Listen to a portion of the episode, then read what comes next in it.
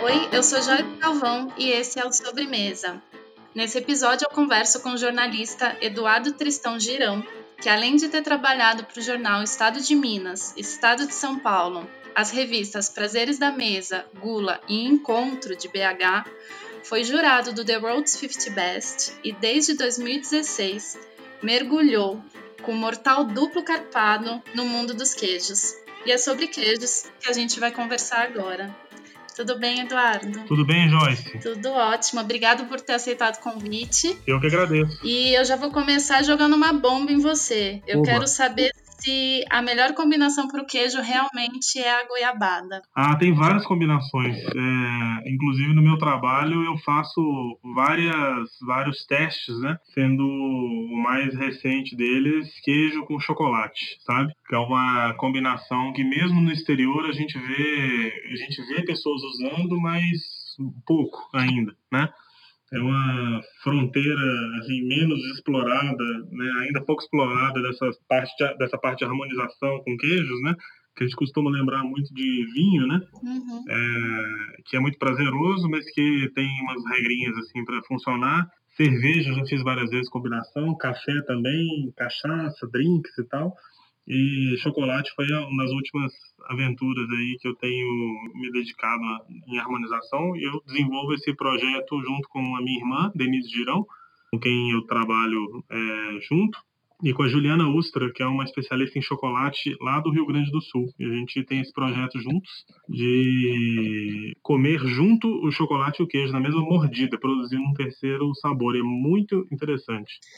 Ah, legal. É, então, enfim, se eu fosse resumir, a gente poderia dizer que o queijo nasceu para a confeitaria, né? Porque, é, ao menos na França, dizem que ele neutraliza a distringência dos alimentos que a gente comeu e prepara o paladar para sobremesas. Uhum. E, e, e, além disso, o queijo muitas vezes ele entra no lugar da sobremesa, né? Existem queijos que são mais indicados para esse momento, para vir antes da sobremesa ou até para ser utilizado na sobremesa? É, a gente tem né, na, na, no serviço, a moda clássica, né, se, se serve na França o queijo antes da sobremesa, né? E é um hábito que o mineiro, pelo menos, poderia ter mais frequentemente, já que aqui é o estado né, mais tradicional, né, com uma variedade enorme né, de, de queijo, a gente poderia ter esse hábito aqui mais é, arraigado, que realmente é bem, é bem agradável, né, meditar com queijo, assim, depois que a gente come alguma coisa, né, ou fazer uma parada, né, uma pausa entre uh, o fim da refeição salgada e a sobremesa, né, é interessante ter é, um alimento como queijo, assim, que no fundo é um alimento que contém todos os sabores básicos ali, né? Ele pode conter, pelo menos, né? Ele pode ter acidez, ele pode ter amargura, ele pode ter dulçor, ele pode ter o salgado e ele tem, geralmente, bastante, muitos queijos têm umami, né? Então ele tem todos esses sabores, os quatro básicos e o quinto, que a gente descobriu por último aí. Uhum. ele tem todos esses sabores dentro dele, né? Eu, para te dizer assim, queijos que a gente costuma servir é, como pré-sobremesa, acho alguns queijos de sabor mais pronunciado, né? Que tem, que tem às vezes mofo branco ou mofo azul. São queijos bem interessantes para a gente servir antes de uma sobremesa, né? Porque geralmente a gente vai vir depois do último prato, que é um prato mais, mais intenso, mais complexo, né? Muitas vezes. Então, se a gente vai num queijo muito fresco, muito, muito com sabor muito delicado, às vezes pode se perder no meio do percurso à mesa, né? Então, a gente no Brasil tem várias opções, né, de queijos com mofo branco, mofo azul, ou queijos de maturação prolongada com complexidade, que a gente pode fazer uma parada, né, entre entre o curso da refeição, é, na, o curso salgado e a, a, finalização ali da sobremesa. A gente tem várias opções que a gente poderia usar. Né? Em Minas mesmo, por exemplo, tem queijos é, da Serra da Canastra ali, por exemplo, queijo menos artesanal, que tem é, maturação com umidade elevada, por exemplo, que ficam mais cremosos, né, com uma crosta quase crocante, né, mofada. São queijos bem interessantes, com complexidade, né, com cremosidade, e são queijos que funcionam muito bem. A gente pode fazer até uma pequena tábua, né?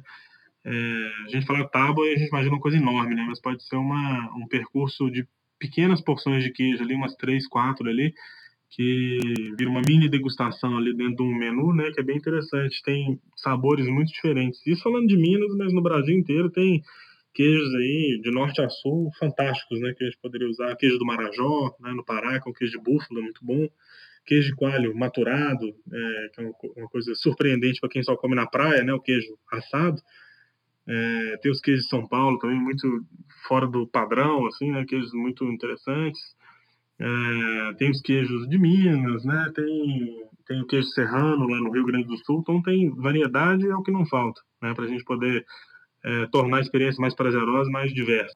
E você falou aí dos sabores, né, dos cinco sabores do queijo. É, esse, há uns dias atrás, dias não, acho que já são meses, eu enfiei na minha cabeça que eu queria fazer uma torta de queijo com uhum. sabor de queijo, mas torta doce. Uhum. E eu fiz muitos testes, até descobri um queijo que derreteria legal, porque eu queria que a, o miolo da torta ficasse cremoso. Uhum. E, enfim, gastei muitos dinheiros, porque o queijo né, não é a coisa mais barata para ficar se fazendo teste às cegas, do é. jeito que eu fiz. Uhum. E a minha torta ela só realmente deu certo quando eu coloquei um queijo de mofo azul, porque eu trouxe bastante o umami para a torta, uhum. que era um sabor que eu queria deixar bem pronunciado. Claro.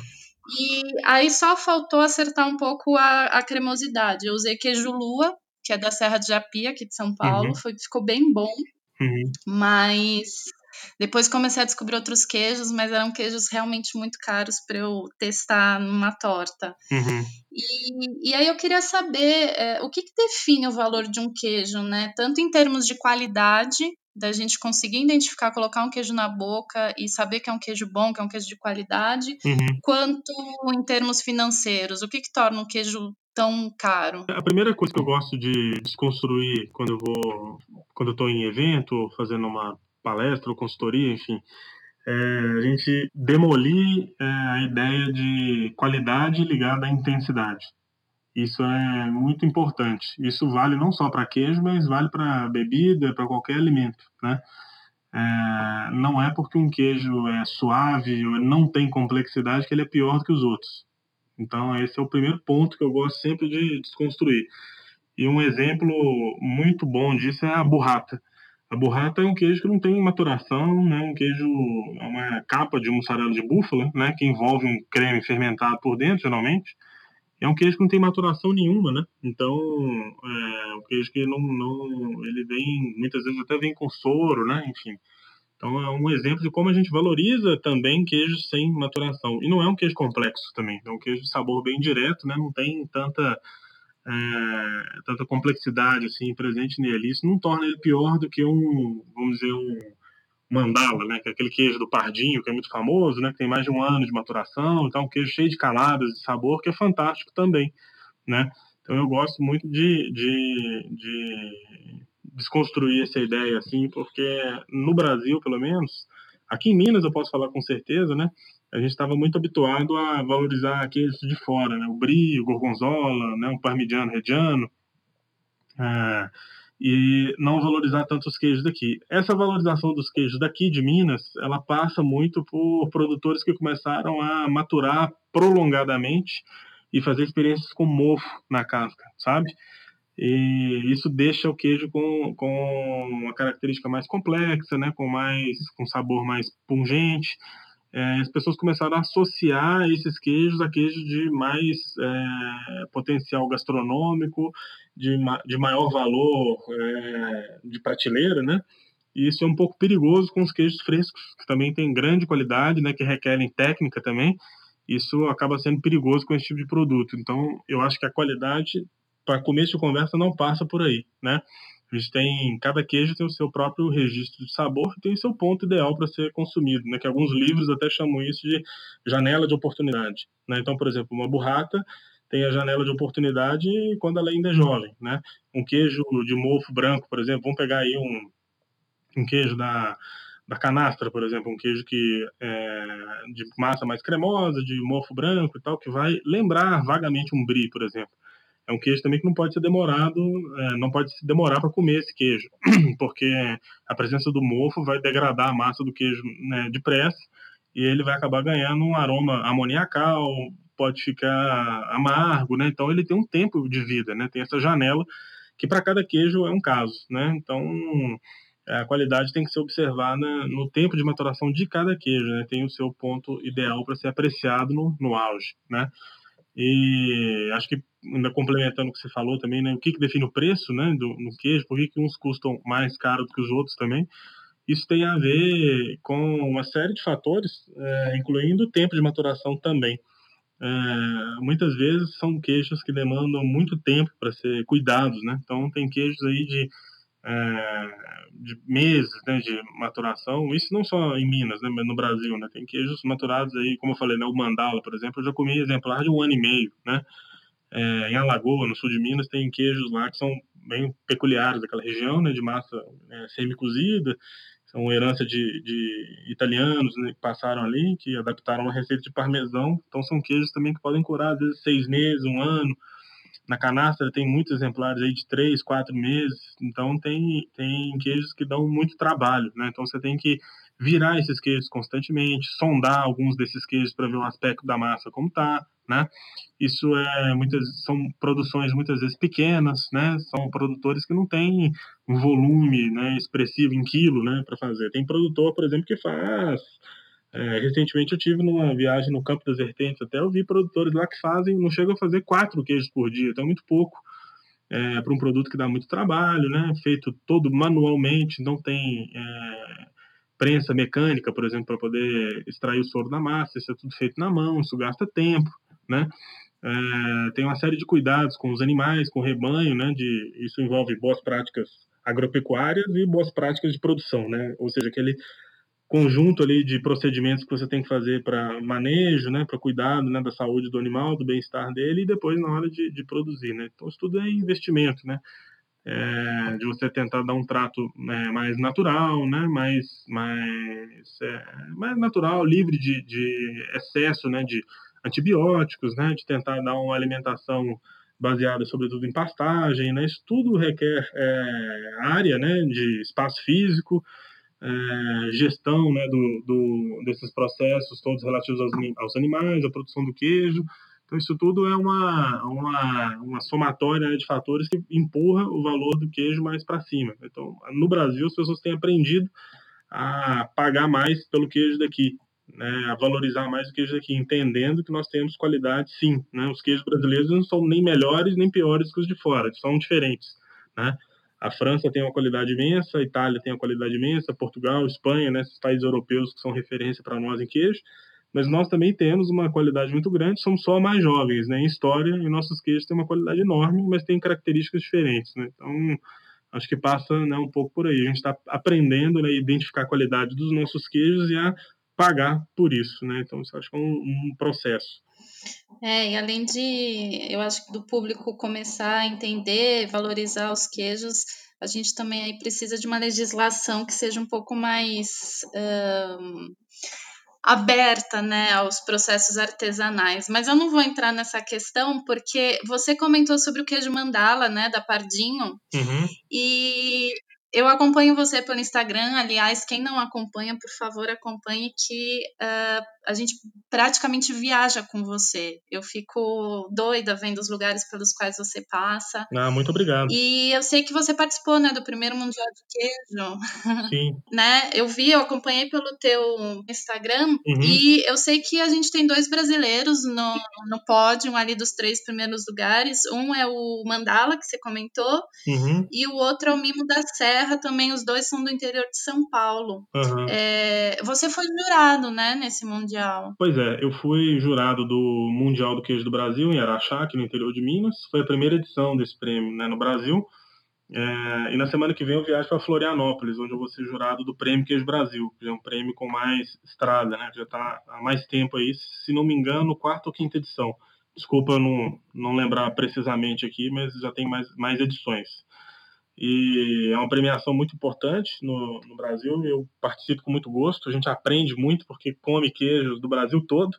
Então tem inscrições de norte a sul, né? A gente é, avalia queijo de toda parte, todas as regiões brasileiras, né? De vários estilos, né? E a gente tem a oportunidade de discutir com os outros jurados também, então a gente cresce bastante, né? E, e, embora todos estejam reunidos em torno da mesma ficha de avaliação, mas a gente sabe que é, os critérios, a história de vida, isso tudo influencia, né? Também na hora de, de avaliar o queijo, isso acontece e essa troca é muito rica, né? A gente aprende muito comendo e conversando, então são oportunidades assim imperdíveis para para crescer, né, do ponto de vista de análise de sabor, né, e de conhecer melhor os nossos queijos. E como que degusta um queijo? Por exemplo, eu sou leiga e eu quero comprar um queijo bom, enfim, uhum. não tenho um uso definido, só quero comprar um queijo bom. Como que eu, é, o que que eu preciso sentir quando eu como queijo?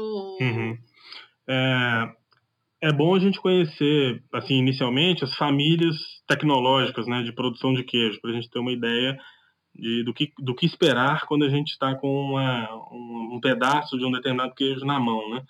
Então a gente tem queijos de massa mole, né, queijos de massa dura, queijos é, de cabra que tem um outro tipo de, de sabor, geralmente se portam diferente em consistência também queijos com adição de, de mofo, é, aí pode ter o mofo azul, o mofo branco.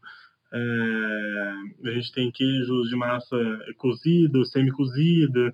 Então a gente tem vários, várias famílias né, de produção de queijo que mudam é, o perfil né, sensorial de aroma, consistência, sabor né, e aparência. Então, conhecer essas famílias é importante para a gente já saber mais ou menos o que esperar quando a gente vê um determinado queijo, né? E fora isso, quando a gente já está com o queijo né, na frente da gente, que a gente vai comer, o ideal é começar avaliando como a gente avalia qualquer outro alimento, né? Pelo menos eu faço assim, fazer uma avaliação visual primeiro, né? Ver a casca do queijo, se é uma casca lisa, se ela é enrugada, se ela é, tem mofo, se ela está mais seca, se ela é espessa, se ela é dura, se ela é pegajosa. Isso tudo são indícios né, do que esperar do queijo. Na sequência, a gente parte o queijo, vê como a massa está por dentro, né? Se essa massa, se ela, tá, se ela tem rachadura, se ela tem olhadura, se ela está compacta, né? Se ela é cremosa, é, em que ponto de cremosidade isso está, porque geralmente ele vai ficando cremoso de fora para dentro, né? ainda tem um coração firme, né? E vai diminuindo com, conforme o tempo passa, dependendo da receita do queijo, aroma e depois passar para a boca, né? E sentir como é que aquela consistência, que performance que aquilo tem na boca, né? E sentir também os sabores, né? E mastigando, né, formando uma pasta na boca, é, evitar engolir assim muito depressa, né, para ir mastigando e ver que, que sabores o queijo devolve para a gente à medida, que a gente vai mastigando, né. É, tem queijos mais complexos, eles requerem né, mais mastigação para a gente perceber os sabores e depois que a gente engole eles deixam um, um rastro né, de, de sabor na boca da gente. Então é importante fazer isso é, com calma, né, para a gente poder sentir os sabores que o queijo entrega, dar, dar esse tempo, né, para o queijo se, se manifestar né, na, na boca da gente. E o queijo a gente mantém ele em geladeira? Como que a gente conserva o queijo? Em geral, é, a gente pode, para manter o queijo mais próximo possível do, do ponto em que a gente adquiriu aquela peça ou pedaço, é manter em geladeira mesmo entendeu? Isso tem, tem exceções, né? E nunca vai ter um consenso em relação a isso. Tem gente que determinados queijos acha que não pode pôr na geladeira de maneira nenhuma, né? Mas de maneira geral, você vai ter que botar o queijo que você não vai comer imediatamente na geladeira para tentar preservá-lo o mais próximo possível da característica original dele quando você comprou, né? E aí dentro disso você vai ter alguns cuidados, né? Queijos de casca lisa, é, queijos mais duros eles podem ser colocados um filme, é, embalados em filme plástico é, e colocados na parte mais baixa ali da geladeira é, para serem mantidos né, o mais intactos possível, né?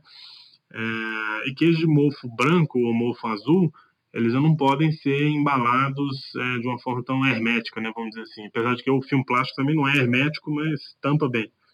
É, esses queijos que tem mofo na casca ou na massa, eles precisam respirar é, para que o mofo não são fungos, né? São seres vivos que estão ali, para que eles não morram, né? Sufocados literalmente e não precipitem a degradação do queijo, né? Que aí vai começar a dar aquele amargor, né? Aquele aroma de amônia, muitas vezes.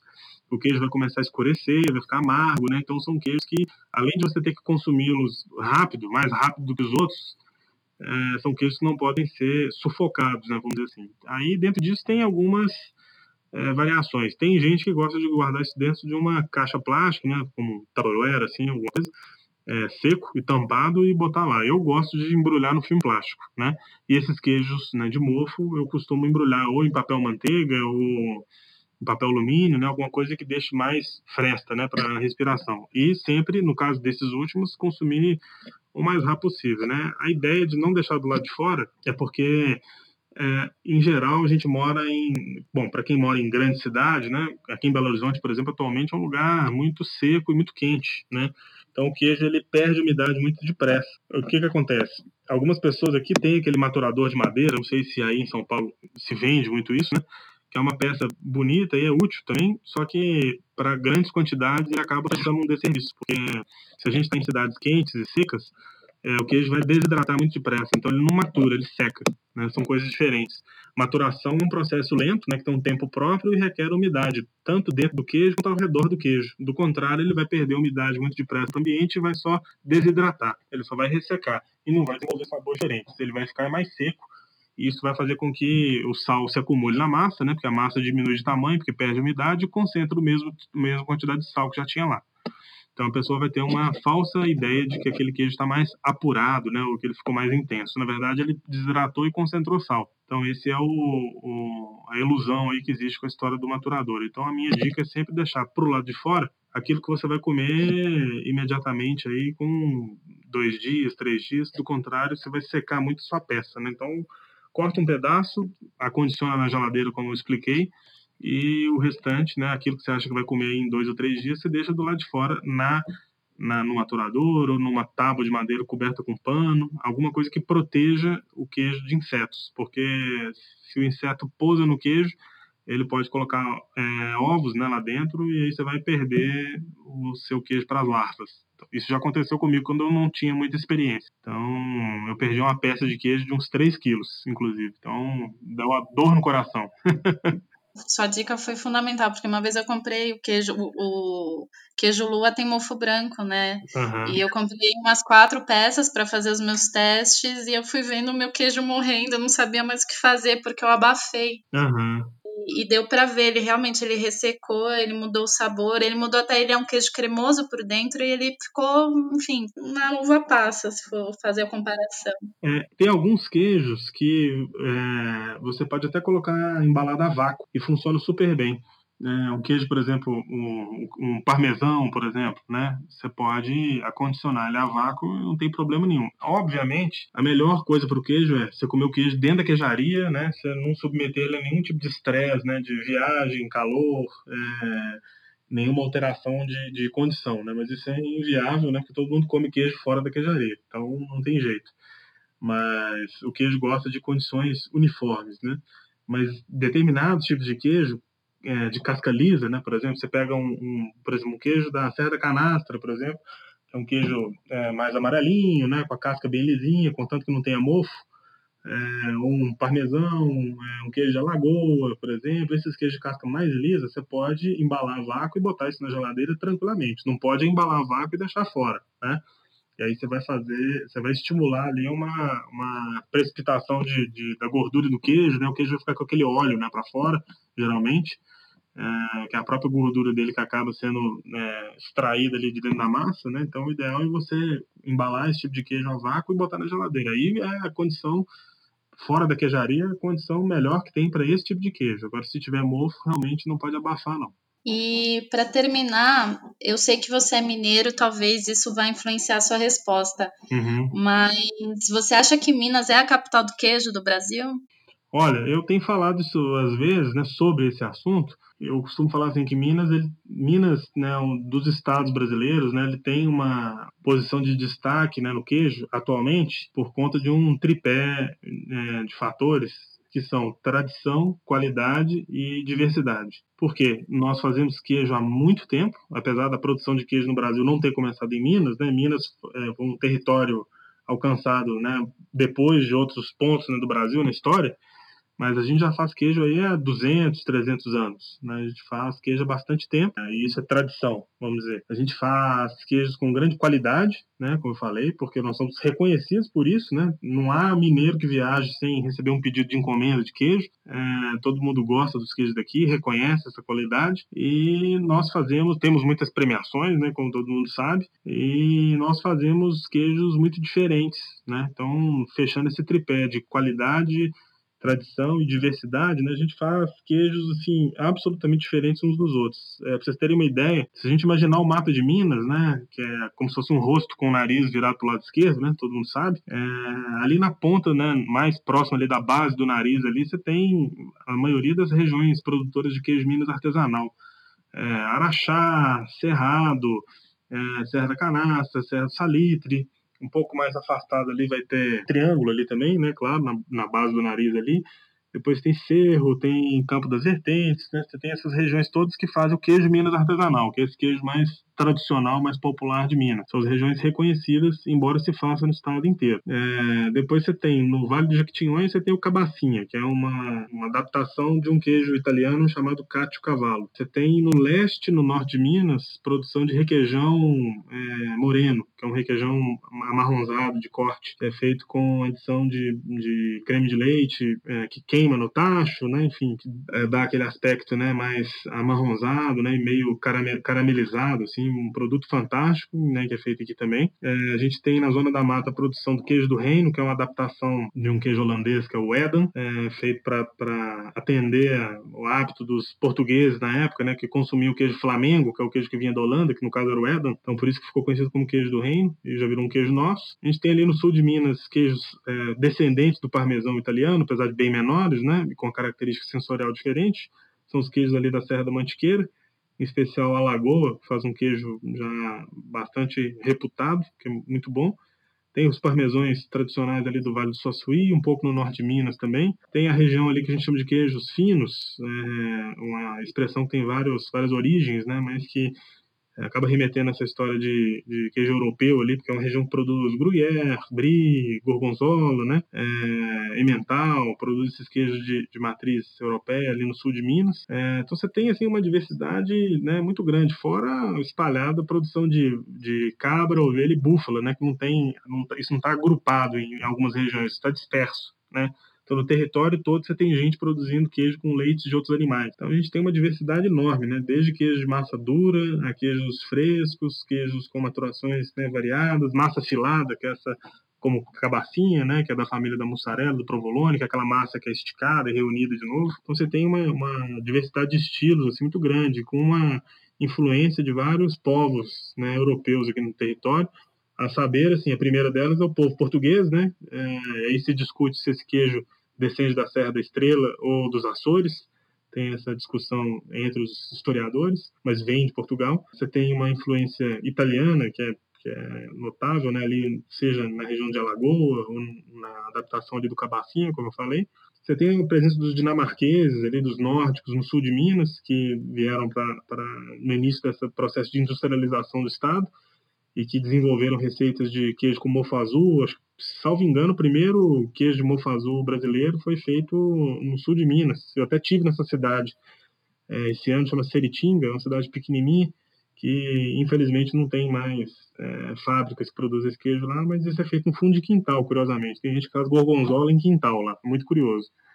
E tem essa influência então de dinamarqueses, povos nórdicos, né? Influência dos holandeses ali na zona da mata, com queijo do reino, como eu falei, e mais recentemente você tem influência de, dos franceses, né, uma cooperação inicialmente com a canastra, né, um convênio de cooperação técnica, e que tem aproximado né, os dois países pelo viés do queijo, né? Então, os brasileiros e, especialmente os mineiros têm ganhado prêmios né, naquele mundial de fromagem, Tour na França. Então, tem um intercâmbio forte né, com a França acontecendo e até chama atenção que é importante a gente não deixar essas origens de lado, né? Hoje o intercâmbio e a conversa é muito grande com a França. Isso é muito bom por um lado, mas não é saudável por outro, né? Porque a gente acaba absorvendo muito um determinado padrão, né? Uma determinada cultura. Então a gente que já tem esse lastro multicultural, né? De, de Portugal, Itália, Dinamarca, né? De onde vieram aqueles outros povos também, Holanda. Então é importante a gente tentar construir pontes com essas outras culturas também, para que a gente não fique tendo como uma única nação, né, como interlocutor aí de intercâmbio né, cultural gastronômico. Então é bom a gente se enriquecer do conhecimento dos outros povos também, que historicamente estão conosco, né, desde o princípio aí, na, história do queijo, né, em Minas. Não, Minas é. Eu sou apaixonada, minha mãe é mineira, eu fui. Uhum. Poucas vezes, na verdade, a Minas, mas as vezes que eu fui foram muito intensas. Uhum. E para mim é um estado maravilhoso, enfim, moraria aí. Pena que minha mãe quis vir para São Paulo, né? Meus avós, na verdade, quiseram vir para São Paulo. Minha mãe é de BH também. Ah, você é sempre bem-vindo aqui. Muito obrigada. E no próximo eu quero participar dos almoços que você dá, né? Almoço queijeiro. Sim. E mais uma vez eu deixo aqui pro pessoal, para você que está me ouvindo, segue o Eduardo no Instagram, arroba Eduardo Tristão Girão. É incrível o Instagram dele, dá para aprender muito, dá para viajar com ele. E Eduardo, muito obrigado por esse bate-papo sobre queijos. Eu que agradeço pela oportunidade. Foi um prazer e eu espero te encontrar aí por Minas. Certamente, certamente, vai ser um prazer. Então, ótimo, obrigada. E você que está me ouvindo, eu te vejo no próximo episódio. Até mais.